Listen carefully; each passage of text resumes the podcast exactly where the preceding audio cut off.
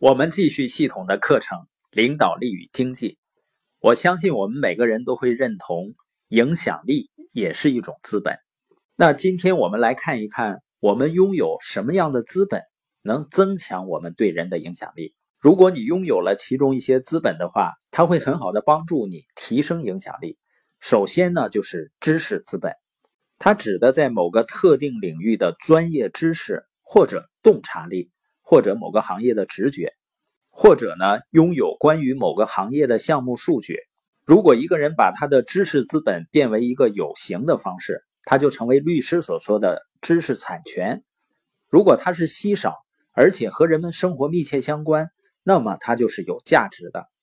比如早期拥有互联网思维、拥有电商知识的人把握了一轮机遇。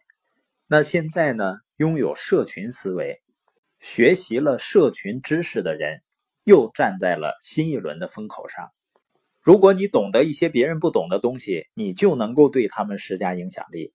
这里并不是说因为你更聪明，我们并不是谈论智商，我们谈论的是知识。那么你如何积累知识资本呢？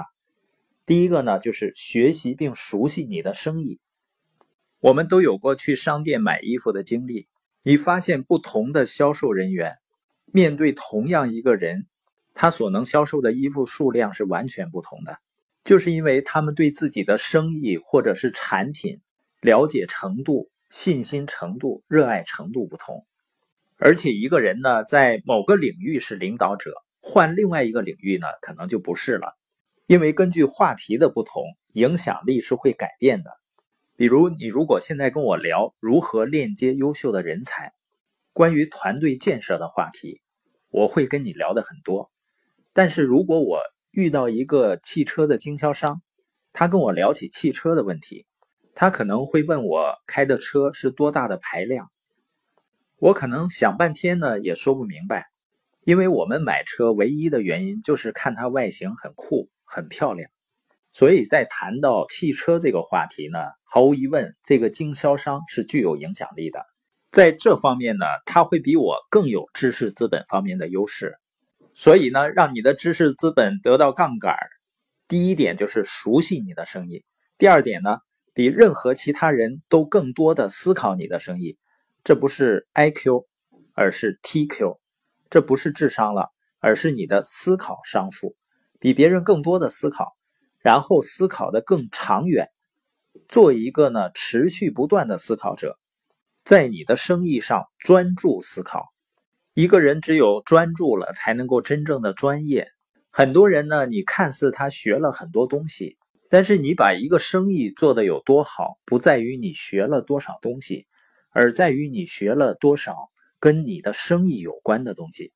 换句话说呢，最好的学习是学跟我们当下做的事情有关系的东西，因为你能边学边用啊。因为很多人看似学了很多东西，也明白了很多道理，实际上呢，左耳朵进右耳朵出是最普遍的现象。因为践行呢才是改变的根本，道理呢不是为了听的，不是为了明白的，是为了按着道理去做的。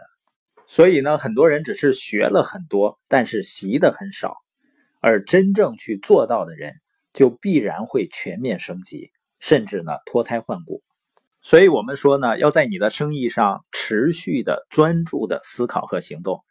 那如果要积累知识资本呢，第三点就是寻找问题的解决方法，并跟别人分享。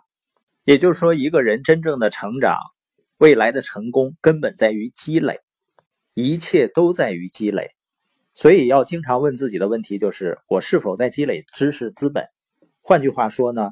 我在自己生意方面的知识是否不断的有长进？你可以呢一分到十分给自己评分。那我们今天播音的重点呢，就是一切都在于积累。那如何积累知识资本呢？第一个就是学习并熟悉你的生意。第二点呢，比任何其他人都更多的思考你的生意。第三点呢，寻找问题的解决办法，并跟他人分享。